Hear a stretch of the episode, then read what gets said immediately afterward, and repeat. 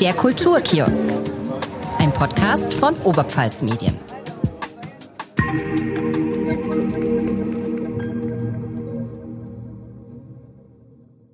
Hallo und herzlich willkommen zu unserem Kulturkiosk, einem Podcast von Oberpfalz Medien. Mein Name ist Leon und mir gegenüber sitzt meine Kollegin Maria. Hi. Heute haben wir ein besonderes Thema dabei. Ein Thema, das gerade in Weiden und Umgebung wieder so brandaktuell ist, wie wohl seit Jahrzehnten nicht mehr. Es geht um den Mythos Klankermeier. Walter Klankermeier, Besitzer der ehemals berühmt-berüchtigten Fortuna Bar in der Weidner Bahnhofstraße, wurde 1982 ermordet. Über 40 Jahre später gibt es nun vom Landestheater Oberpfalz ein Stück, das gerade im Jutz Weiden aufgeführt wird. Alle Ausführungen sind ausverkauft. Selbst die Karten für die Zusatzshows waren innerhalb von zwei Stunden restlos weg. Um was es in dem Stück geht, wie es dazu kam und was bei den Recherchen zum Theaterstück an neuen Erkenntnissen zutage kam, erfahren wir gleich von Uli Scher und Doris Hofmann, Autor und Regisseurin von Pfui, die Klankermeier-Saga. Aber zuerst erzählt uns unsere Kollegin Mareike Schwab vom Podcast Tödliche Oberpfalz ein bisschen was über Walter Klankermeier. In Hamburg verboten, in Weiden geboten, war einer der Slogans von Walter Klankermeier. Mit oben ohne Bällen, Striptease und Live-Sex auf der Bühne sorgte der Geschäftsmann in der nördlichen Oberpfalz für Aufsehen. Walter Klankermeier, auch bekannt als Klanki, kam 1940 in Augsburg zur Welt. In seiner Jugend machte er eine Ausbildung zum Metzger. Danach soll der Schwabe acht Jahre lang in Amerika gelebt haben. Klankermeier selbst erzählt, dass er in Chicago ein sehr erfolgreiches Familienunternehmen aufgebaut hat. Diesen angeblichen Erfolg wollte der Geschäftsmann dann auch in Weiden fortsetzen. 1967 pachtete der damals 27-Jährige den Bayerischen Hof im Bahnhofsviertel. Von sechs Filmen der 60er inspiriert veranstaltete Clunky in seinem Hotel Striptease-Aufführungen und frivole Shows. Aus dem bayerischen Hof wurde die Fortuna Bar. Je freizügiger, desto voller war die Bar. Schnell waren der Rotlichtkönig und sein Etablissement weit über die Stadtgrenzen hinaus bekannt. Als der Vermieter des Bayerischen Hofs dem munteren Treiben im Bahnhofsviertel endgültig ein Ende setzte, zog Klankermeier 1974 in sein schon damals florierendes Tanzlokal Klanki in der Weidener Innenstadt um.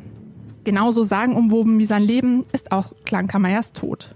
Am 14. Juni 1982 verschwand der Rotlichtkönig spurlos. Über zwei Monate später fanden Preißelbeersammler seine Leiche in einem Waldstück nur wenige Kilometer von Weiden entfernt.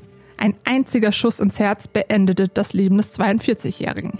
Bei der Obduktion der Leiche wurden mehrere gebrochene Rippen festgestellt. Einige Weidner sind bis heute davon überzeugt, dass es ein Auftragsmord war. Trotz einer Belohnung von 5000 Mark ist der Fall bis heute nicht geklärt. Zu Gast haben wir den Autor des Theaterstücks, Uli Scher, und die Regisseurin Doris Hofmann. Hallo. Hallo. Grüß Gott, hallo. Wie seid ihr beide zu dem Thema gekommen und wann stand fest, die Geschichte muss auf die Bühne?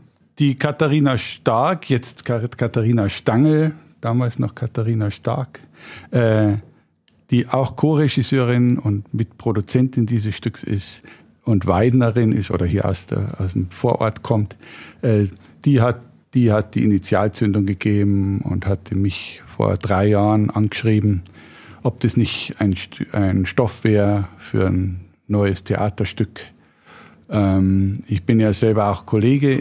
Ich arbeite auch in meinem Brotberuf als Reporter und bin selber vor zwei Jahren dann äh, mit dem Klankermeier-Stoff in Berührung gekommen, auch für so eine True Crime Serie auf Bayern 2 damals und äh, als, als ich dann da in die Recherchen eingestiegen bin, habe ich dann der Katharina auch gesagt, ja, das ist tatsächlich, das gibt was her für ein Theaterstück, das machen wir. So ist es losgegangen. Und du, Doris, wie bist du zum Thema gekommen? Äh, ich bin eigentlich relativ kurzfristig dazu gekommen, indem das, äh, ja, wie gesagt, der Uli hat es geschrieben und die Kathi sollte Regie machen, aber die Kathi wohnt ja eigentlich in Zürich und ähm, dann sind sie draufgekommen, dass sie Doppelregie, also Co-Regie. Und dann hat die Kathi mich gefragt, eigentlich, ja, gar nicht so, drei, vier Monate davor. Ähm, und dann ging es eigentlich auch schon äh, los. Genau. Und ich habe gesagt, ja, ich, ich mag einfach das Team. Ich mag mit der Kathi das machen. Wir sind sehr gut befreundet und können einfach so auch viel über Telefon, über nach Zürich und äh, zurück in die Oberpfalz. Und dann, ähm, genau, bin ich eigentlich kurzfristig mit eingestiegen. Ähm, was hattest du denn davor quasi schon mit Klankermeier zu tun oder war das immer nur so der, das Schlagwort, das gegenwärtig war? Na, In der Tat, ich gar nicht. Mhm. Also ich, äh, ich habe davor wirklich den Klankermeier eigentlich, jetzt muss ich kurz überlegen, weil es ist so viel an Infos in den letzten Monaten, dass man sich denkt, oh, ich, ja klar, den Klankermeier, den kenne ich ja auch schon. Nein, ich kenne ihn überhaupt nicht. Und ich weiß auch gar nicht mehr, ob ich, ich glaube, ich habe ihn davor auch wirklich gar nicht kannt. Also ich war wirklich die Generation, wo mir ja auch, also viele in meiner Generation, wenn es den Weiden vielleicht noch wohnst, aber woanders, bist jetzt mit dem Mythos Klankermeier irgendwie nicht in Kontakt kommen. Und das war natürlich das Coole, weil das lieben wir ja auch in unserem Beruf, uns solche Geschichten dann näher zu bringen und zu sagen, ja, cool, äh, ja, keine Ahnung, okay, let's go. So, ja. Vielleicht ganz kurz für die Zuhörer, wo kommst du denn her und welche Generation bist du eigentlich? Ah, wie nennt man die? Es hat ja jede Generation so einen Namen, gell? XY. Genau, ich bin, ich bin schon ein bisschen früher, glaube ich, als X dann trotzdem. Ich komme ursprünglich aus Nappburg, also gar nicht so weit her. Aber ähm, genau, und meine Generation äh, ist äh, zwar schon ein bisschen älter als jetzt die X oder die 2000er äh, Generation, aber trotzdem nicht. Also meine Eltern wären dann die Generation gewesen, die dort wahrscheinlich reingegangen wären oder sich dachten, oh, da schauen wir mal rein oder so, genau. Oder wir waren mal drin, ja, in dem und dem waren wir drin. Also das hast du ja ganz viel gehört von, ähm, von meinen Eltern zwar jetzt in der Tat nicht, aber von ganz vielen, die gesagt haben, klar haben wir da reingeschaut. Ja, genau, Ulis Eltern waren auch Ja, erzähl drin. mal, erzähl mal. Ja, genau. Also ich bin praktisch Generation Golf. Ich bin Jahrgang 1970. Ich bin auch zu jung, um das selber erlebt, erlebt haben zu können. Aber im Rahmen der Recherchen ist tatsächlich aufgekommen, dass mein Vater ähm, beim Klankermeier mal war. Den hat ein Kollege da mit reingeschleppt. Und der war auch sehr gespannt, was wir da machen und wie, das, wie wir das auf die Bühne bringen wollen. Genau. Ist auch mit in die Premiere dann gegangen. Und was hat er gesagt? Dem hat sehr gut gefallen. Aber wie gesagt, das war ähm, der, der, genau, der war wirklich gespannt. Der hat immer wieder gesagt, wie macht's denn ihr das? weil, weil er eben auch gesagt hat, ja, das hat ihn schwer beeindruckt da. Die haben da Geschlechtsverkehr auf der Bühne gehabt. Äh, Ich glaube, das war wahrscheinlich für ihn auch das erste Mal in seinem Leben, dass er in einem Striplokal gelandet ist. Und das hat ihn verfolgt. Und ich glaube, die Weidner oder hier die Menschen, denen ging es ganz genauso, denn das habt ihr ja im Vorspann auch erzählt. Die Vorstellungen waren ausverkauft, bevor es überhaupt irgendeine Vorberichterstattung gegeben hat. Die Weidner haben sich die Karten gekauft, ohne zu wissen, um was es da geht in dem Stück. Und dass wir keine Stripshow machen, das war ja wohl klar, weil es, es, äh, wir haben keine Altersbeschränkung, wir, haben, wir machen Familientheater und Unterhaltungstheater für jedermann. Und trotzdem sind die Leute drauf angesprungen. Und das kann nur daran liegen, dass sich alle, ähm, genau, da Ein Bezug ja irgendwie auch, wenn so ein Lokalkolorit äh, irgendwie ist, ja, und man denkt sich, ja, den habe ich kannt, kannt und dann geht's über Weiden. Das ist halt einfach, da bist du an einem, hm, wie, wie soll ich es richtig sagen, aber wenn so eine Geschichte kommt, zu der du einen Bezug hast, in der du, in der Zeit, der du gelebt hast, in der Stadt, dann ist das ja das Hauptsächliche, ja, und dann hörst irgendwie einen bekannten Namen, einen bekannten Straßennamen, äh, ja, damals, ah ja, das kenne ich auch noch, oder ah ja, stimmt, das war dann da und so, ah ja, stimmt, und in den 1970ern ist das und das passiert. Das ist ja auch irgendwie, das dich einfach in so eine Zeit schwelgen lässt. Und das war dann auch unser Hauptthema, wo wir auch gesagt haben, hey, das interessiert uns auch. Ja, also es, uns hat's ja auch nicht interessiert, also mich jetzt überhaupt nicht, da jetzt eine Sexshow zu machen. Also das, das kannst einmal zeigen oder so, aber dann ist das abge, abgelutscht, ja. Und die- jeder wusste ja auch, also es wäre lustig, wenn ähm, wir den Mord aufgeklärt hätten. Also, wäre das lustig gewesen, wär oder? super gewesen. Das wäre super super gewesen. Genau. Das stimmt. Um mal nochmal auf das Stück zurückzukommen, für alle Zuhörer, die jetzt leider keine Karten bekommen haben, erzählt doch mal ganz kurz, um was es grundlegend geht. Also die Geschichte, da waren wir uns recht ei- einig. Ich bin mit der Katharina damals noch in der Frühphase, als wir angefangen haben zu recherchieren. Äh, Der Mordfall Klankermeier gibt für das Theaterstück nicht viel her. Kann, da kann man vielleicht eben so einen True Crime Podcast draus machen oder vielleicht mal einen Regionalkrimi. Aber äh, das, was, was ist das? Aber die, äh, die tolle Geschichte ist dieser ähm, kleine Moralskandal, der, der sich halt hier 1971 ereignet hat und der super dokumentiert ist, ähm, dass einfach diese, diese knallharte Stripshow und die, die Zustände und die Ereignisse in dieser Fortuna Bar doch einen großen Teil der Stadtbevölkerung so aufgebracht haben, dass, dass es eine Unterschriftensammlung gab, eine Kampagne, dass dann dieses Lokal kurzzeitig die Konzession verloren hat, der Klankermeier sich das vom Verwaltungsgericht wieder zurückerstritten hat und dass es dann eben die die Anekdote, die ja jeder in Weiden vom Klankermeier kennt, dieser große Eklat in der Pfarrkirche, dass der da am Sonntag in Sonntagsgottesdienst mit seinen Animierdamen äh, links und rechts untergehackt in die Kirche reinmarschiert ist und da die Leute bloßgestellt hat und gesagt hat, ja, lauter alte Bekannte. Und da äh, habe ich also Katharina gesagt, das ist unser Plot, ja, das ist unsere Geschichte. Äh, und de, diese Ereignisse erzählen wir nach. Aber, das ist ganz wichtig, das ist kein Dokumentartheater, sondern wir nehmen diese, äh, wir erzählen eine Geschichte nach wahren Begebenheiten, wir nehmen, wir nehmen diesen, diesen Handlungsrahmen und dazwischen die Menschen, die da auftreten, die Figuren, die wir uns haben einfallen lassen, das ist alles unsere Erfindung. Auch die Figur des Walter Klankermeier, der da auf der Bühne steht, hat ja, hat Anklänge der historischen Figur Walter Klankermeier, aber was er für ein Typ ist, was er für ein Charakter, das ist eine Bühnenfigur. Ihr habt ja da sehr viel recherchiert in und um Weiden. Wie seid ihr da vorgegangen? Wie habt ihr angefangen? Und wie arbeitet, arbeitet man sich in so ein Thema dann überhaupt rein?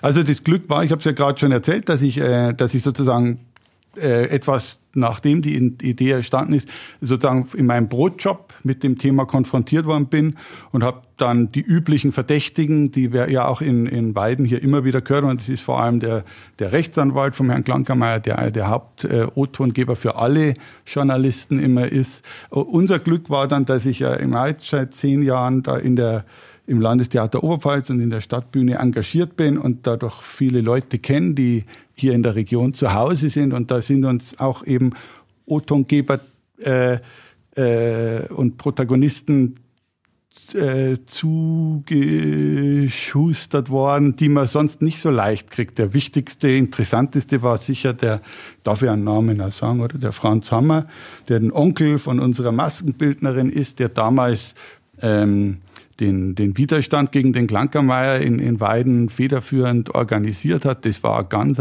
aufregende Begegnung. Dann die Zienerts, die heute ja noch im, im, äh, im Nachtgeschäft sozusagen in Weiden unterwegs sind, die, die waren dabei.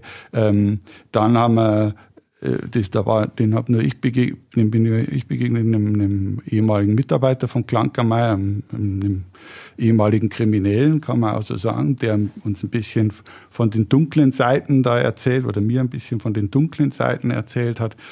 Und so, ähm, das waren so die, äh, die Zeitzeugen, die wir gehabt haben. Äh, dann war Gott sei Dank so, dass der, der Weidener Stadtarchivar zu der Zeit angefangen hat, äh, diese ganzen Fortuna Bar ähm, Ereignisse mal wissenschaftlich sich vorzunehmen und zu ordnen und hat da gerade einen Artikel vorbereitet, da sind wir gerade recht kommen mit dem.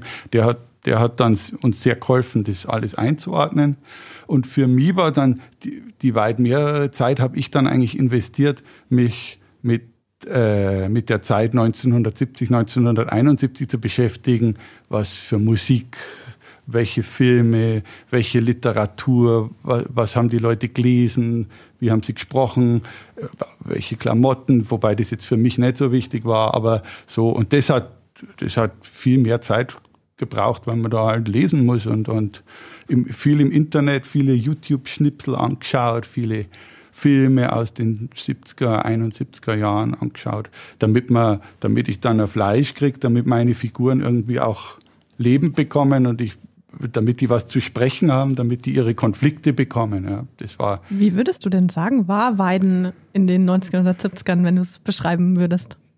Oh, also ich muss dazu sagen, ich bin ja selber kein Weidner. Ich bin Regensburger, bin da aufgewachsen, habe auch die meiste Zeit meines Lebens da gewohnt und kenne Weiden wirklich erst seit zehn Jahren jetzt ein bisschen durch diese Theaterarbeit, aber ich bin hier nicht zu Hause und ich würde mir das auch nie ähm, äh, also jetzt sagen, dass ich ein Weidenexperte bin. Deswegen bin ich immer ganz vorsichtig. Aber im Vergleich zu heute, ich denke, was was man schon sagen kann, einfach objektiv, ähm, äh, die, die Stadt war ja noch größer, waren noch mehr Einwohner und es war aber schon eine verblühende Industriestadt. Da war schon der Strukturwandel, aber es war denke ich, nachts schon noch mehr los. Ja, also es waren, gab mehr Lokale und da war, da war mehr, mehr Bewegung. Heute ist es ja auch eine, wieder eine lebendige Stadt, aber ähm, dass, das, dass man sich das schon noch nicht nur mal größer vorstellen kann und auch im Vergleich zu Regensburg. Das ist ja heute, hat das 150.000 Einwohner. Das war damals, war Regensburg eher noch eine verschlafene Stadt und viel, viel kleiner. Und das war ein, ein viel, viel größeres Gewicht gehabt hat. Und das, ich denke, auch die Weidner da auch ein anderes Selbstbewusstsein gehabt haben hier als Oberpfalz-Metropole. Das traue ich mir zu sagen. Ansonsten bin ich da wirklich der falsche Ansprechpartner und möchte mich dann auch nicht von Weidnern beschimpfen lassen, dass er was erzählen der ähm, genau, ich möchte noch mal ganz kurz ähm, zum, zum, zur Person Klankermeier zurückkommen. Ähm, Stefan Neubauer, der den Klankermeier bei euch auf der Bühne spielt, hat uns ähm, was Kurzes eingesprochen zu seiner Rolle, was er denn darüber denkt. Und ich würde sagen, wir hören uns das jetzt mal an. Ja, ein Hallo und ein Servus miteinander. Ich bin der Stefan und ich stehe momentan aktuell auf der Bühne für das Landestheater Oberpfalz für Pfui die Klankermeier Saga. Ja, Walter Klankermeier, ein Mysterium, Fragezeichen. Gut, es ging für mich am Anfang darum eigentlich, das war für mich die Herausforderung schlechthin, Walter Klankermeier darzustellen. Aber ich glaube, und es, ich bin mir sicher mittlerweile, es ist nicht äh, das Ziel dieser Inszenierung gewesen, dass ich den äh, Herrn Klankermeier eins zu eins darstellen soll. Es ist im Publikum natürlich sind auch äh, Menschen vorhanden, die den Herrn Klankermeier persönlich kannten und vielleicht auch Vergleiche anstellen. Aber wie gesagt, ich bin nicht der Herr Klankermeier eins zu eins auf der Bühne, sondern ich stelle ihn dar und ja, und es äh, so darstellen, wie es eben aus Erzählungen, aus Recherchen in Erfahrung gebracht wurde. Und für mich zählt oder für uns zählt dann eigentlich nur, dass der Herr Walter Klankermeier eben ja, so auf der Bühne dargestellt wird. Ich sage immer, mein Lieblingsspruch bzw. Zitat ist, Theater wird erst wirklich, wenn das Publikum innerlich mitspielt. Und so soll es sein und nicht die Fragen aufkommen, ja, das ist doch nicht der Herr Klankermeier, der hat sich doch ganz anders bewegt und äh, hat auch anders gesprochen eventuell. Nee, also wie gesagt, es ist nur die Rolle des Herrn Klankermeier, die ich hier äh, ja, darstellen möchte. Ja, der Herr Klankermeier, äh, was ich aus Erzählungen weiß, ähm, hier in diesem Falle kann ich sogar mal sagen, ja, dafür bin ich etwas zu jung. okay, ja, aber der Herr Klankermeier, ja, er war immer nett, freundlich, aufgeschlossen nach außen hin. Innerlich, ja, man weiß es nicht, was in ihm vorging, aber zumindest äh, bin ich der Meinung, dass der Klankermeier immer genau wusste, was er wollte. Also er war äh, schon auch teilweise berechnend vielleicht auch. Ne? Also an jeder seiner Schritte wusste er genau, okay, was mache ich jetzt mit diesem oder jenem und was kommt als nächstes. Da denke ich schon, dass er hier in dieser Beziehung etwas berechnend war. Und ja, Walter Klankermeier, ich hatte es anfangs schon erwähnt, Mysterium, Fragezeichen. Also ich sage ganz klar, nein, Walter Klankermeier als Person ist für mich kein Mysterium. Das ist ja nichts Unerklärliches oder so, ein unerklärliches Geschehen, wohl aber sein Ableben. Ja, also sein Tod ist und bleibt ein Mysterium, über 40 Jahre mittlerweile her und nach wie vor nicht aufgeklärt das, wie gesagt, bleibt wahrscheinlich doch noch über einen längeren Zeitraum, wenn nicht sogar für immer ein Mysterium. Oder aber auch, man könnte es mit den Worten vom Borndelkramer sagen, ich zitiere mal ganz kurz, äh, ja, es war ihm wohl aufgesetzt. Nee, aber im Ernst, natürlich schade, dass es so gewesen ist, dass es so gekommen ist, aber ich stehe jetzt momentan auf der Bühne. Es macht mir viel Spaß, ihn darzustellen und ich hoffe, es kommt auch beim Publikum entsprechend zu an. Gut, in diesem Sinne verabschiede ich mich. Euer Stefan. Ciao, ciao. Daran anschließend, ähm, für mich ähm, war der Name Klankermeier immer ganz fest verknüpft mit diesem ungelösten Mordfall. Dass es dahinter noch so viel anderes zu erzählen gibt, war mir nicht klar. Ich habe aber, also ich bin nochmal noch mal eine andere Generation und auch keine Weidnerin. Ähm, wie war es für euch, euch von diesem Mordfall zu lösen? Also, dass ich denke, dass doch einige erstaunt sein werden, Zuschauer, dass auf der Bühne da jetzt gar niemand stirbt. Ähm, weil man das irgendwie vielleicht so erwarten vielleicht könnte. ja, genau, wer weiß. Wer weiß, genau. Also das ist ja, ähm, dass der Mann dann ein schreckliches Ende gefunden hat. Anspielungen gibt es ja reichlich dann in unserem Stück und äh, sogar ein paar Verdächtige eigentlich, gell, mhm. die wir zwischendurch mal da aufmarschieren lassen. Ähm, aber wie gesagt, das habe ich ja vorher auch schon gesagt, die, als die Katharina Stangl da das erste Mal das vorgeschlagen hat, habe ich gesagt, ja, ist halt ein ungeklärter Mordfall. Cold Case, ja, kalte Suppe. Also wen, interessi wen interessiert? Und die, als dann bei den Recherchen diese Moralgeschichte, dieser Moralskandal aufgekommen ist, da habe ich halt gesagt, das ist, das kann man erzählen, das ist auch interessant. Und die, wie gesagt, um den Mordfall, da sollen sich die äh, sollen sich die Reporter kümmern in meinem anderen Beruf. Da gibt's genügend. es ist ja Wahnsinn im Internet, was es da für Foren gibt. Ich, also das war, das war für mich mal eine Erkenntnis, das, da hatte ich auch noch nicht so viel Erfahrung. Wie viele Leute es gibt, die ihre Freizeit damit verbringen, wilde Spekulationen anzustellen zu irgendwelchen Kriminalfällen. Das ist echt irre. Ähm, aber wie gesagt, für mich war das was, wie gesagt, das ist fürs Theater nicht besonders aufregend ist. Das war mir ganz am Anfang schon klar. Und deswegen habe ich mich auch lang geziert, da einzusteigen, weil ich ihm gesagt habe, das ist eigentlich keine Geschichte. Vielleicht für mich, der einfach eingestiegen ist, war das nie ein Thema auch. Ich dachte mir nie, oh, warum, warum mhm. tut es jetzt den Mord nicht äh, thematisieren? Ja, äh, und das ist vielleicht das auch, das war ganz klar, Gott sei Dank, weil ich glaube, interessieren wird das ganz schön viele. Ja. äh, eigentlich jeden, eigentlich will es jeder wissen, ja. Und das ist natürlich, also dann müsstest du eine frei erfundene Tatortgeschichte machen, ja, ähm, die mit ein paar ähm, Fakten beruht ist, aber du wirst mhm. das ja, ja, dann musst du ja nochmal ganz neu aufrollen. Ja. Was, was ich mich halt gefragt habe, ob dieser, ähm, ob dieser Hype um Klankermeier. Also ich habe das Gefühl, die Pers jeder hat was dazu zu sagen, auch wenn er gar nicht aus Wein kommt und gar nicht aus der Zeit. Und also so wie ich, ich habe keine Ahnung, aber ich habe irgendwie auch eine Meinung zu dem Menschen. Ähm, und von bei mir kommt es eben aus dieser True Crime Geschichte. Glaubt ihr denn, dass ohne diese, diesen True Crime Hype, den es in den letzten paar Jahren gab, ähm, euer Stück jetzt auch so wild ausverkauft wäre? ja, glaube ich schon. Ja. Ich hätte es vorher nicht gewusst, aber mhm.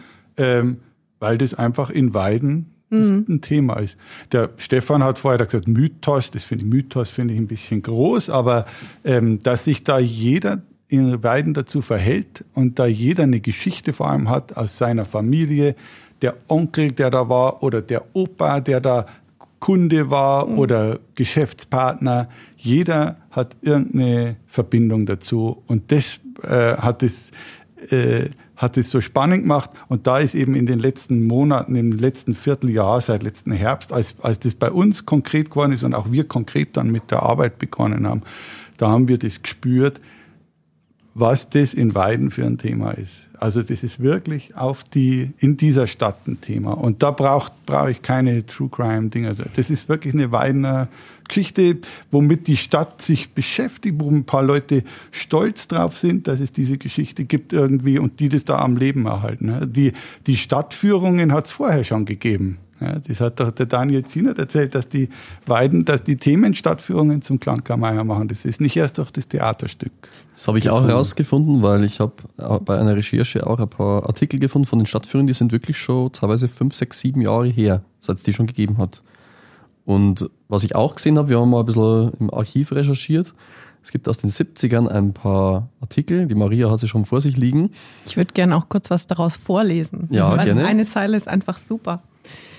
Mit Riesenlettern und teils, boah, mit Riesenlettern und teils zweiseitigen Reportagen berichteten Zeitungen und Illustrierte zwischen Nordsee und Alpen über jene Stadt, die durch ihren Pornokrieg heute in der ganzen Bundesrepublik bekannter geworden ist als durch Max Reger. Ja. ich finde super. Ähm, ich würde gerne auch nochmal, ich habe dich jetzt unterbrochen. Äh, hast du noch was zu sagen? Ja, dann mach und mal. Und zwar ähm, steht da auch eine Zeile drin, weil da war natürlich auch, eigentlich wäre die, die Sexstadt wäre eigentlich Hamburg gewesen mit St. Pauli und so weiter. Und es waren dann zu dieser Zeit auch Hamburger Journalisten vor Ort und die haben hier diese Geschichte, die ihr nacherzählt, in einem Artikel von uns als Provin Provinzkomödie betitelt. Ist euer Theaterstück denn eine Provinzkomödie? Also ist um die, das ist schon ein Thema, was, was ist Provinz und was ist äh, also Großstadt und Provinz und oder wann, wann fühle ich mich provinziell? Das ist schon so ein Metathema. Das ist sowieso ein Thema für mich auch immer und das hat da gut reingepasst. Wir greifen das auf, diese Geschichten, diese, was da in der neuen Revue, in der Quick, so hießen die Magazine damals, äh, über Weiden geschrieben worden ist. Da, haben wir, da ist ganz viel auch an Originaltexten in das Theaterstück, in den Theatertext eingeflossen. Und äh, das ist äh, das ist ein wesentlicher Konflikt, der, der auch in dem Theaterstück verhandelt wird. Ja, wie verhalten sich die Weidner damit dazu, dass sie jetzt bundesweit im Gespräch sind? Die einen fühlen sich verspottet, die anderen sind vielleicht ein bisschen stolz. Äh, und so prallen da die Kulturen. Der Klankermeier hat das ausgenutzt für seine Geschäfte, hat da eine super PR-Kampagne draus ge gemacht und dann prallen die Interessen und die Gefühlslagen aufeinander und aus dieser Energie speist sich unser, unser Theaterstück, oder? Das ist ja, schon ich denke auch, also es ist ein bisschen, ja, Komik ist Tragik in Spiegelschrift so, mhm. ja, also und das war wirklich von Anfang an irgendwie mein ähm, oder unser Credo, nachdem wir die Vorlage vom Uli auch bekommen haben, also was ist eigentlich interessant dran? Und das war wirklich das Einfache eigentlich. Und das Einfache wird ja auch oft als provinziell dann dargestellt, aber ist eigentlich extrem ehrlich und sehr authentisch.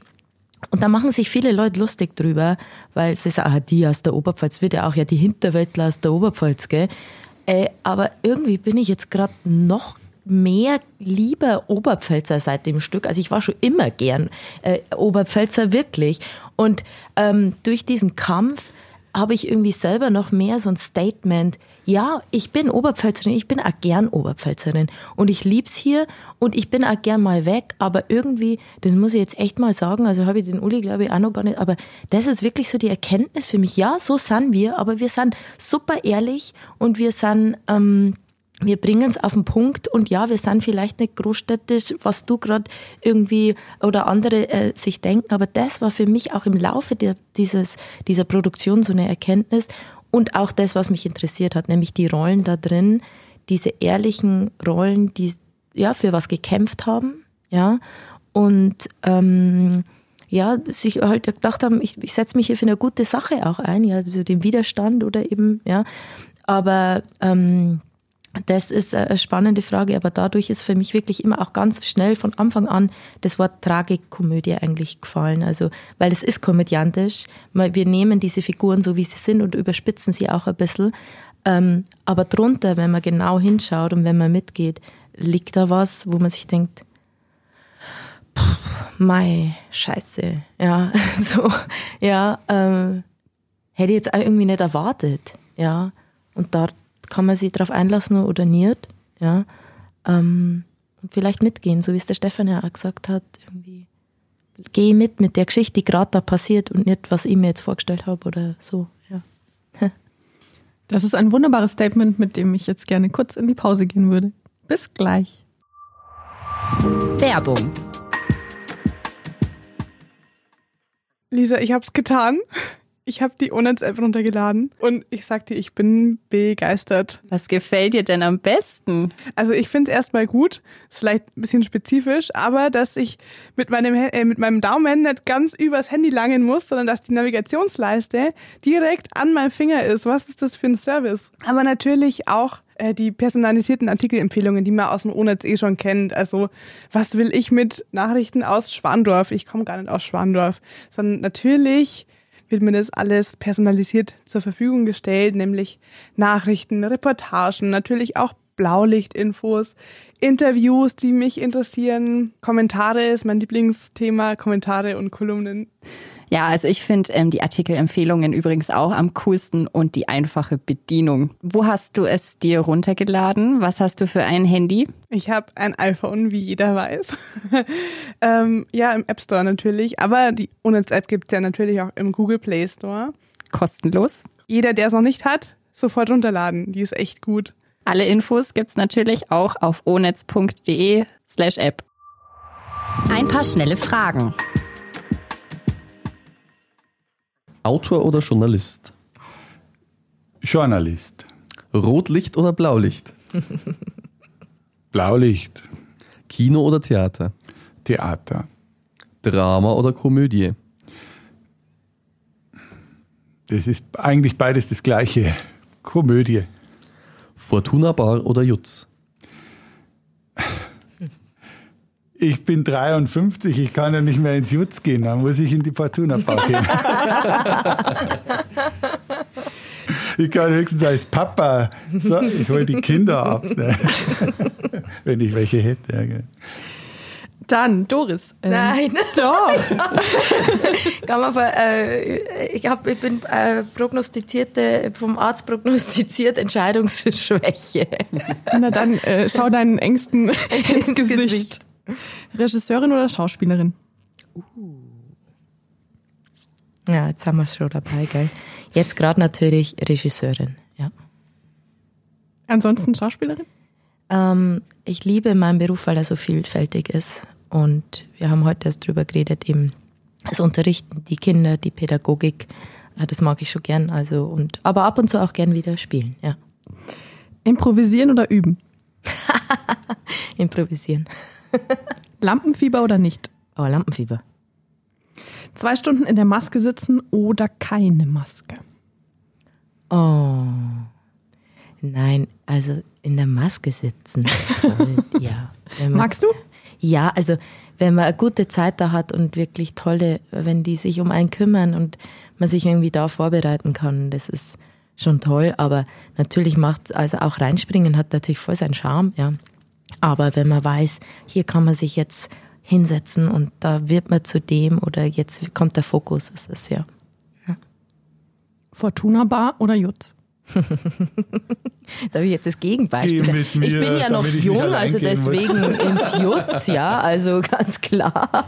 Äh, Nein, äh, ich absolut, wenn ich mich jetzt entscheiden dürfte, äh, Jutz kenne ich ja, dann würde ich in die Fortuna Bar gehen. Klar. Gehen wir alle zusammen in die Gehen wir alle, Bar. das glaube ich auch. Ich glaube, jeder würde sich gern jetzt mal die Ja, einmal erste- angucken, Genau, echt. Also ja, schon. genau. Ähm, wie viele Leute passen denn ins Jutz? Äh, jetzt Wenn- bei den Aufrufen. Ja. Wenn du bestühl, be, be, bestühlst, bestuhlst, 120 Karten, glaube ich, verkaufen es pro Vorstellung. Ja, weil wir vorne ja so kleine Tischchen haben. Sprich, Ah, es okay. geht ein bisschen, wobei ich gar nicht weiß, ob so viel verloren geht. Nee, glaube ich gar nicht. Aber ja, 120, glaube ich. Wieso habt ihr euch denn fürs Jutz entschieden? Also ich denke mir, uff, das ist alles so schnell ausverkauft. Hättet ihr das nicht vielleicht in einer größeren Location spielen können? Hätte ich auch noch eine Karte bekommen. Ja, das ist natürlich nicht unsere Entscheidung. Wir sind ja freie Mitarbeiter des Landestheaters Oberpfalz und wir, also uns war nur klar, das muss, das sollte in Weiden stattfinden und nicht äh, an den anderen Spielstätten und äh, keine Ahnung, nicht in der Friedrichsburg in Vohenstrauß oder so. Das war, war ganz klar. Und dann, das ist ja seit vielen Jahren bekannt, dass das problematisch ist für das Landestheater Oberpfalz. Darf ich, glaube ich, auch jetzt einfach als freier Mitarbeiter sagen, ja, dass die die Hauptspielstätte, die das Theater da nutzt, ist äh, der, der Dachboden von der Regionalbibliothek. Das, ist, äh, das sind Jahrhunderte alte Dachbalken, die da drin sind. Das ist alles andere, hat die Anmutung ist alles andere wie eine, ein Striplokal. Deswegen war klar, irgendwie, das passt nicht. Außerdem findet da was anderes zu der Zeit statt. Äh, und dann die, es gab den Versuch, was anderes zu finden und das war halt das, was dann irgendwie überblieben ist. Aber wir sind sehr glücklich da jetzt. Das sieht, sieht so richtig cool aus. Die Tanja Jackwert, die Ausstatterin, hat das wirklich in, äh, in eine ganz tolle, ähm, anheimelnde Bar verwandelt. Nun haben ja viele, viele Leute, die das Stück bestimmt gerne gesehen hätten, keine Karten mehr bekommen. Gibt es denn da schon Pläne für eine Wiederaufnahme? das weiß ich in der Tat auch nicht. Äh, Liegt also, nicht in unserer Hand. Genau, liegt nicht in unserer Hand. Ähm, ich denke schon, also wenn etwas so ist, dann sollte man sich überlegen, ob man es nochmal macht und ob man einfach das natürlich ähm, äh, nochmal zur Aufführung bringt. Aber das wird sich, denke ich, jetzt in den nächsten Wochen oder in den nächsten Tagen, naja, Wochen vielleicht entscheiden. Ja. Also an uns liegt es nicht. Und genau, wenn viele Leute beim Landestheater nachfragen, dann werden sich die Verantwortlichen vielleicht auch ich habe mir, hier jetzt steht noch eine Frage, die ich, die habt ihr im Prinzip schon beantwortet. Ich stelle sie jetzt trotzdem. Ähm, für alle, die nicht dabei sein können, wie explizit wird es denn auf der Bühne? Gibt es wirklich den schärfsten Strip Bayerns? Ja. ja, Punkt. Alles klar. äh, ja, nein. Also ja. ja. Na, was jetzt? Ja. also die Katharina, die heute nicht da ist, die hat es mal ganz gut gesagt das Entscheidende passiert doch sowieso bei uns im Kopf. Und die Leute, die sich die Karten gekauft haben, äh, Monate bevor, die, bevor wir überhaupt angefangen haben zu proben, haben die Leute schon Karten äh, gekauft. Ja.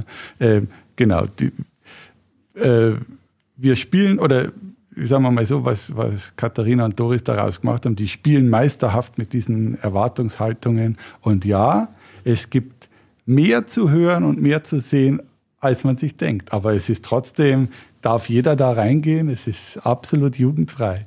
Ich habe ich hab so lange, das habe ich dir, glaube ich, auch erzählt, Doris, irgendwann war mal Vorberichterstattung, äh, ein bisschen früher bei uns sogar auf der, auf der Webseite. Und da war eben nur ein halber Satz. Ja, Landestheater macht, plant dann noch ein äh, Stück über das Leben des nach äh, Rotlichtkönigs Walter Klankermeier. Und da war der erste Leserkommentar ein Stück über das Leben Walter Klankermeiers. Altersbeschränkung 25 oder wie? ja. Ihr habt ja ein bisschen versucht, diesen Zeitgeist der 70er, du hast es gerade vorhin schon mal angesprochen, auf die Bühne zu bringen. Wie habt ihr das gemacht und ist euch das gelungen? Also ja, und das haben wir ja gerade gesagt, genau, das fand ich eigentlich dann das Schöne, sich auch irgendwann zu verabschieden von diesen ganzen Geschichten und rein in die Zeit zu gehen, ähm, wie die Menschen da gelebt haben, was da passiert ist, mit was die sich beschäftigt haben. Also eins meiner Lieblingssachen, es wird die Sendung mit der Maus kurz äh, zitiert, dass die ja da auch ihre Anfänge äh, äh, hatte und das finde ich halt total äh, toll und kann mich dann wirklich, also ich habe mich immer reinversetzt, auch bei der Frage jetzt gerade, wäre es genauso spannend geworden, wenn der jetzt nicht umgebracht worden wäre, dann dachte ich mir, okay, wenn jetzt in Nappburg was gewesen wäre, in meiner Jugend, und da würde jetzt jemand ein Stück drüber machen, und dann würde ich reingehen mit 50 oder 60, und dann würde ich hören, wie damals, keine Ahnung, was passiert ist, dann wird mich das berühren.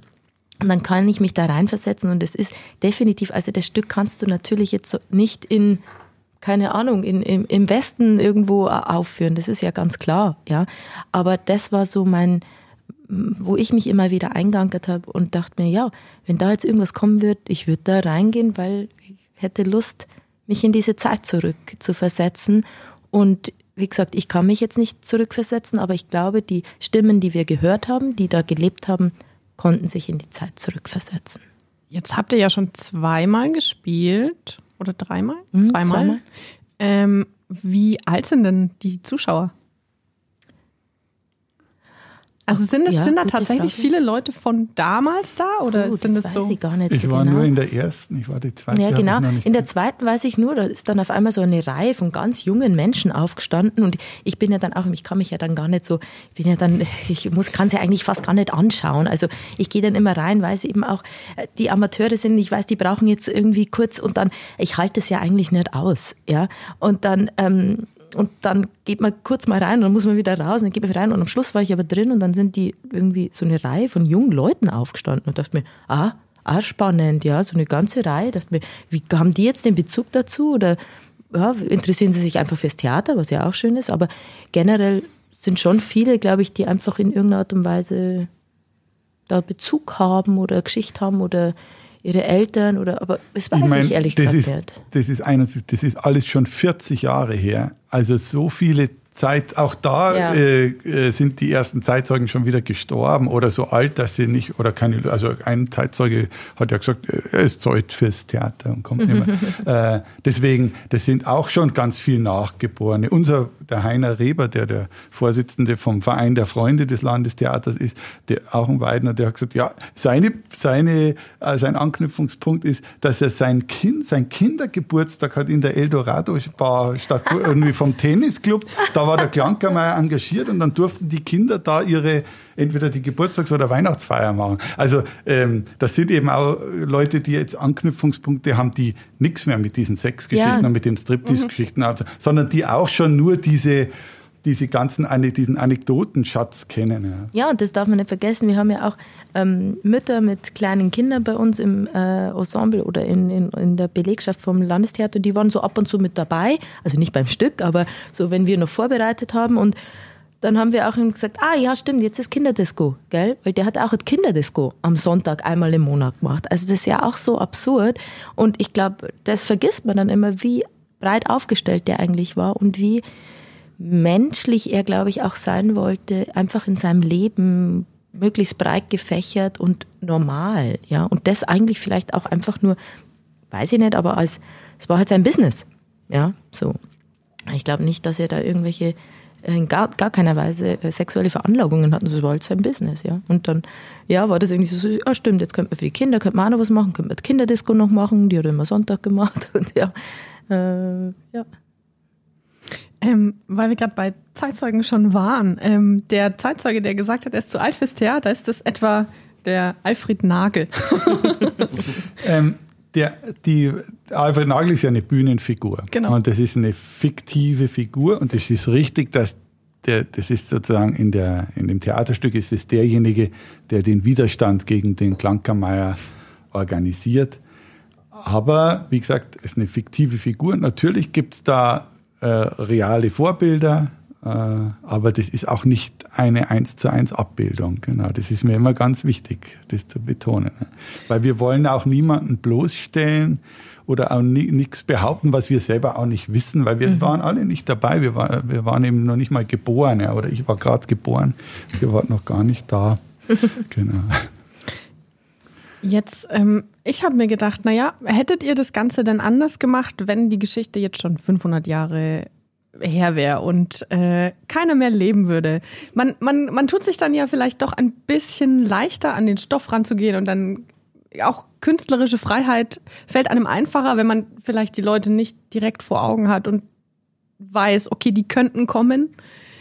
Ähm, man hat dann ja doch schon auch ein bisschen Verantwortung irgendwie für die, für die Zeitzeugen, die tatsächlich es noch gibt. Hättet ihr es dann anders gemacht? Ich habe schon oft gesagt, Mensch, Uli, hätte man nicht noch 150 Jahre warten können. Ne? das ist ja Wahnsinn. Das hat mich ja auch so überrannt, dieser Druck, diese Erwartungen, ja. Vielleicht hätte man aber, ja, du wärst anders wahrscheinlich mit den Figuren ein bisschen. Du wärst, weil das ist in der Tat, das war auch mir ganz wichtig. Ich will hier keinen bloßstellen. Ich, äh, da, da muss man Respekt wahren über Leute, die, und deswegen ist es ja auch so, ähm, bei uns, wie die Leute zum Beispiel ausschauen oder der Klankermeier, das war mir, das war uns klar, der war ja immer in dem Jogginganzug unterwegs oder in seinem schwarzen Anzug, aber wir wollten ja zeigen, was das für eine schillernde Persönlichkeit war und deswegen haben wir ihn auch so ausgestattet, also nach außen, was die Leute gedacht haben, nicht wie er wirklich war. Und da fängt es ja schon an, Theater und Fik Fiktion, ähm, aber ja, vielleicht, man wäre definitiv ein bisschen freier vielleicht oder mit weniger Angst oder mit weniger Druck auf jeden Fall rangegangen, weil dann ist es einfach eine Geschichte, die du 150 Jahre danach erzählst und ja, so und mehr interpretierst vielleicht noch, ja, wäre spannend. Machen wir dann in 150 Jahren nochmal. Ja, also ich war ja, also ich war wirklich dann, ich war dann wirklich sehr, sehr nervös in den letzten Tagen, weil als Autor bin ich auch nicht mehr, ich war zwar dann bei den Proben oft dabei, aber habe mich auch wirklich rausgehalten und habe die Regisseurin, das Regie-Team auch machen lassen. Ähm, aber war schon in meiner, in meiner, wie nennt man das, Tatenlosigkeit, zur Tatenlosigkeit verurteilt, wahnsinnig nervös. Und das stimmt, ich habe ich, ich habe ja schon mal ein Theaterstück geschrieben, vor ein paar Jahren, da ging es um den Elvis in der Oberpfalz. da haben wir solche Sorgen nicht gehabt weil den Elvis finden alle super und das wissen wir, hatten zehn Songs in der Show und wenn es langweilig geworden wäre, dann ist halt ein Song gekommen und das, ist, das Ding ist gelaufen. Da, war, da hatten wir überhaupt nicht diese Probleme. Und hier war schon klar, dass die, äh, wenn da jetzt jemand nachher kommen wäre und gesagt hätte, das war vielleicht ganz anders, das wäre mir, das wäre mir wurscht gewesen. Da stehe ich dann drüber. Das hätte ich ihm dann schon irgendwie auseinanderklamüsert. Aber eben genau, dass man wirklich jemanden da auch verletzen kann. Ja. Also wir, wir sind als Journalisten äh, das ja auch gewohnt, da kann dir das ja auch passieren, dass du Leute in die Öffentlichkeit holst äh, in der Berichterstattung und die sich dann, äh, die, die Erfahrung hat jeder Journalist schon gemacht, die sich dann nicht gut dargestellt fühlen und, und sich verletzt fühlen. Und die Gefahr hier war auf jeden Fall groß, ja. Gab es dann auch so einen Punkt, wo ihr überlegt habt, das Ganze abzublasen? wo man sagt, der Druck ist zu groß und ich traue mich nicht dran. Und es gibt da trotzdem noch viele Leute, die immer was dazu zu sagen haben. Und wie mhm. ihr gesagt habt, man kann es nie, nie, jemand, nie jedem recht machen. Mhm. Ja. ja, der, der, passiert. Also jeder, der, glaube ich, irgendwie Theater macht äh, und der weiß, dass der Druck ist immer da, ja. Man denkt sich, oh, funktioniert das jetzt oder nicht und wie kommt es an und ist mir die richtige Richtung eingeschlagen. Das ist ja auch Teil von, von Kunst, sich da reinzubegeben, ja, und auch äh, diesen Mut zu haben.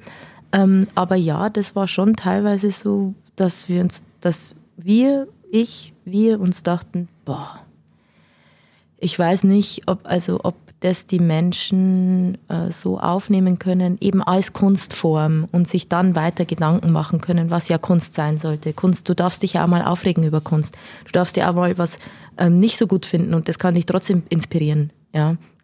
Aber das ist natürlich was, wenn es so nah an der Zeit ist, nah an den Leuten, du hier bist, auch jemand, der sich hier verankert fühlt und Teil von der Oberpfalz ist, äh, und nicht sagt, ich gehe jetzt wieder, so, so ja, ähm, hat das, war das schon was, wo man sich kurzzeitig dachte, wow, ähm, stehen wir alle dahinter? Äh, äh, okay, dann machen wir jetzt weiter, weil das ist ja auch toll, ja, aber das fragt man sich natürlich, das ist ja auch nur menschlich, ja, also, ja.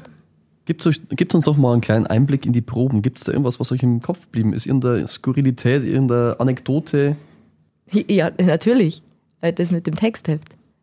Das ist mir hängen geblieben. Also das ist, glaube ich, noch nie passiert. Und dass es in der Produktion des Klankermeiers passiert, ist auch schon wieder, dass du denkst, äh, wer hat das mal gesagt? Also wenn du dich, wenn, wenn du etwas machen sollst, wenn es wirklich für dich bestimmt ist, dann, dann passieren lauter Sachen für dich, ja, bis zur Premiere, egal ob das so oder so hoch und tief geht. Und in einer der ersten Proben ähm, äh, kriege ich danach eine Nachricht von einer unserer Schauspieler und sagt, du, ich habe ein Textheft in, in der Probe vergessen. Äh, liegt es dann noch? Und ich gesagt, keine Ahnung. Sie so, oh Gott, ja, vielleicht habe ich es verloren und ich habe gerade meinen Freund da abholen müssen und vielleicht habe ich es irgendwie verloren und ähm, und ich so, ja, ich kann noch mal schauen in der in der Probebühne, ob das da ist. Und es dauert eine Nacht. Und jetzt muss ich weiter genau. erzählen. Und ich war bei, ich bin ja bei den Proben am Anfang gar nicht dabei gewesen.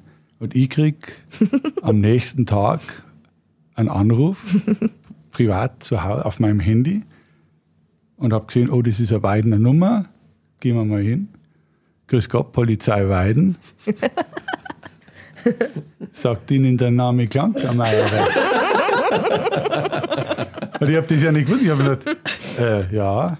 Und habe mir gedacht, oh, oh Mann. Mann ich habe ich hab gedacht, jetzt, ist, jetzt meldet sich da irgend so, ein, irgend so ein Zeitgenosse und macht seine Persönlichkeitsrechte geltend. Oder macht das jetzt, fängt jetzt da an rumzustänkern, weil er Angst hat, dass er da vielleicht schlecht wegkommt. Mhm. Und so. Und, äh, aber dann war, genau, dann war bei der Polizei in Weiden ein Textheft abgegeben worden. Und dann hat es aber nur zwei Tage gedauert, bis das wieder zurück war. Dann habe ich zweimal bestätigen müssen, dass das ja, ich kenne die Frau, die das da abholt.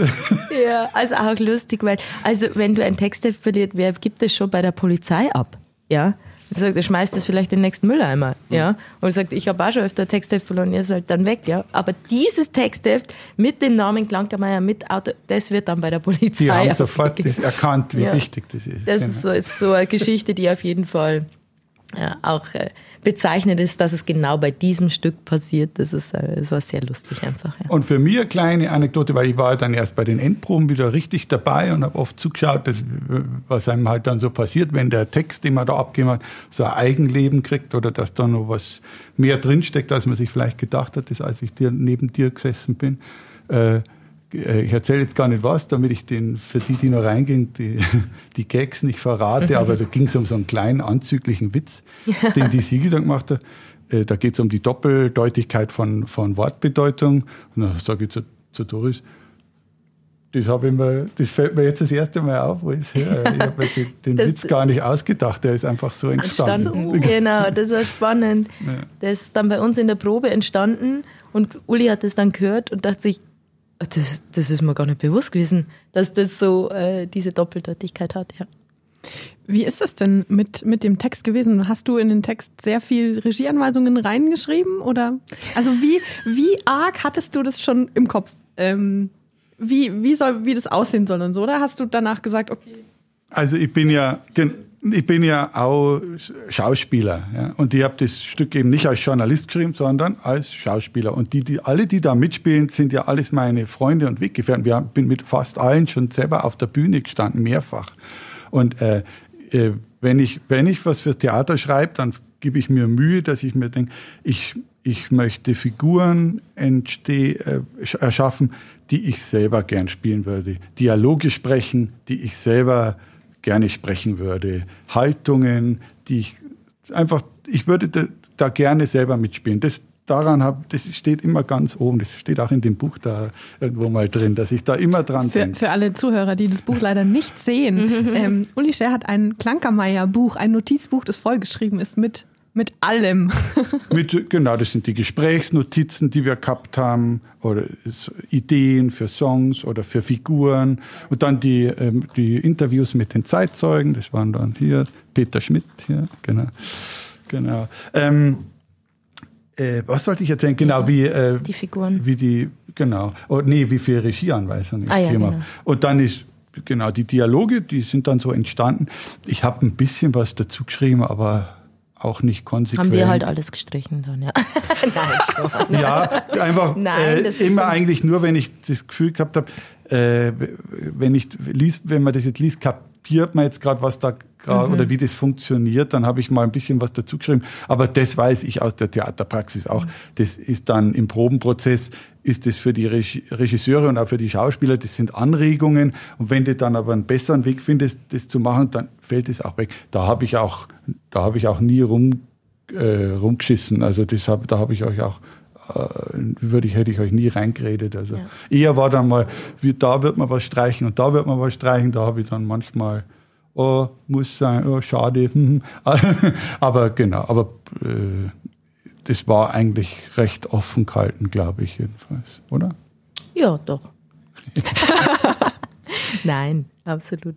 Aber ja. es war nicht so, dass du dir dachtest, ah, eigentlich würde ich da jetzt gerne noch mitmischen, wie. Also ich, ich kann mir vorstellen, wenn ich, wenn ich sowas schreibe, dann schreibe ich das ja, weil ich es im Kopf habe. Und dann weiß ich ja, vielleicht im, im, zumindest im Schreibprozess erstmal irgendwie konkreter, wie ich mir das jetzt vorgestellt habe. Ja. Wie gut kannst du denn sowas abgeben? Also natürlich habe ich dann, wenn ich das schreibe, auch ein, entsteht auch ein Bild. Das ist ganz klar. Ähm, aber, die, aber manchmal ist es, war das dann ziemlich deckungsgleich. Und, also, dass ich mich dann da verabschieden muss, das war mir schon klar, dass das nicht immer ganz leicht ist und dass man sich dann da manchmal auch ausgeschlossen fühlt. Aber das ist, das ist so, das kann man auch nicht verhindern. Die, die beiden waren, die beiden Regisseuren waren eh sehr lieb zu mir. Die haben sich regelmäßig erkundigt oder mich versucht irgendwie am Laufenden zu halten. Ich wollte aber auch gleichzeitig dann nicht dauernd hinfahren und die Doris hat gesagt, du kannst immer kommen. Das will ich gar nicht. Ich will da nicht die ganze Zeit sitzen. Die, auch die Schauspieler sollen ja, das will ich ja auch, wenn ich, wenn ich spiele, dass mir nicht dann der, der Autor dauernd reinredet. Das habe ich vielleicht so gemeint. Das ist, das ist einfach kontraproduktiv. Aber wie gesagt, wir sind ja alles alte Freunde. Wir haben alle in verschiedensten Konstellationen schon zusammengearbeitet. Also, dass ich jetzt für euch was geschrieben habe, das war noch nicht, aber die, äh, ich kenne euch als Regisseurinnen und, und als Co-Spielerinnen und, und, äh, und, und kannte die anderen Spieler auch, weiß, was die so für Skills haben, was die für Moves haben oder welche Haltungen denen halt liegen und so. Und deswegen war, war ich bei vielen Sachen schon ganz, immer ganz sicher, dass das wird schon so. Ja, und das war auch eine Mischung aus. Einmal hast du zu mir gesagt, ah, das habe ich gar nicht so gedacht, aber funktioniert auch so. Und dann aber auch umgekehrt gesagt, hey, das muss anders funktionieren. Ah ja, stimmt, jetzt verstehe ich es. Das verstehst du ja auch manchmal nicht, was der Autor denkt, hm, verstehe ich nicht, wir machen es jetzt so. Und dann kommt er wieder und sagt, also, ach so, ja klar, natürlich so. Ja, genau, also es war beides eigentlich. Ja. Genau, also genau, da ein paar Stellen gegeben, wo wir gekämpft haben, auch, ja. aber haben, sind immer irgendwie zu einer guten Lösung gekommen. Also. Ich habe noch eine allerletzte Frage zum Abschluss, bevor wir zu unserem Kulturtipp kommen. Ähm, wer war denn jetzt der Clunky wirklich? Ja, das ist wahrscheinlich Oder die Frage. für euch? Also für mich ist er, ich, für mich hat er sich eigentlich entzaubert. Mhm. Das habe ich jetzt auch schon öfter in den Interviews gesagt. Ich, der, ähm, der war wirklich ein begnadeter Blender und ein begnadeter PR-Mensch. Der hat vor allem in, in diesem Jahr 1971 das super, äh, super hingekriegt, da diese Geschichte und diesen Skandal am Leben zu erhalten und da ja wirklich dann ein Tur Fremdenverkehr, Tourismus ja, nach Weiden da daraus äh, da, da, ähm, ähm, da generiert. Ähm, aber eben, wie viele Leute du in Weiden fragst, die ihn gekannt haben, so viele äh, äh, Gesichter bekommt dieser Mensch. Also irgendwie auch ein Mann dann ohne Eigenschaften und für mich war, das ist dann irgendwie auch im Schreiben so passiert, der, der ist die Titelfigur dieses Theaterstücks, aber er ist eigentlich nicht die Hauptrolle. Der, er steht in der Mitte, aber er ist eigentlich der Charakter, der am wenigsten Entwicklung hat, der am wenigsten von sich preisgibt. Die Figuren, die um ihn rum sind, die er so tanzen lässt oder die ihn erheben ihn auch so. Genau, ja. die sind eigentlich die interessanteren Figuren. Ja. Bei mir kommt immer nur, wenn ich mich da so reindenke, einfach nur, da würde ich den so anschauen, wenn der jetzt noch vor mir wäre und dann würde ich meine Augen so ein bisschen zusammenkneifen und mir denken, wer warst du? Das wäre eigentlich mein einziges. Und dann würde er mich anschauen und würde gehen und ich würde mich weiter diese Frage stellen. ja, so, das bleibt bei mir. Ja. Der Kulturtipp. Äh, mein Kulturtipp ist die, die, nicht Autobiografie, die Biografie von Helmut Dietl, geschrieben von Claudio Seidel. Ähm, ich habe lange in München gewohnt und gearbeitet. Helmut Dietl war der Regisseur von Fernsehserien wie Monaco Franzi oder Kir Royal. Damit bin ich aufgewachsen. Das hat mich auch ganz stark geprägt. Ähm, äh, ehrlich gesagt prägt es mich wahrscheinlich auch im Schreiben, wenn ich, wenn ich Dialoge schreibe, weil der natürlich da so Standards gesetzt hat und so ein neues bayerisches Volks, der hat nicht fürs Theater geschrieben, sondern fürs Fernsehen, aber eben so einen, so einen neuen Sound ins Volkstheater reingebracht hat. Also das ist für mich dann auch ein gutes Vorbild. Und äh, wie gesagt, wer da ein bisschen ähm, Zeitgeist, Zeitgeschichte, München, Oberbayern oder München und Bayern in den 1970er und 80er Jahren erfahren will, tolles Buch. Claudius Seidel, Helmut Dietl, Der Mann im weißen Anzug.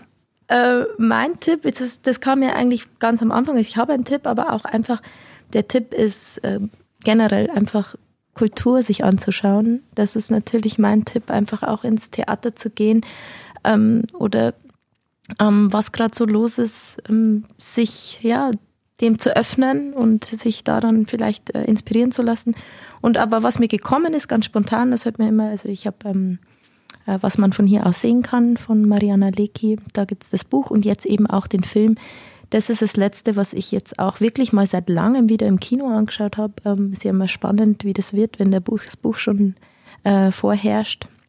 Ähm, aber ich liebe dieses Buch, ich liebe die Bilder und ich fand den Film ja gut, gut umgesetzt und hat mich sehr berührt. Und äh, das war das Letzte, was mich jetzt auch so ähm, begleitet hat und berührt hat, jetzt ganz privat auch. Ja.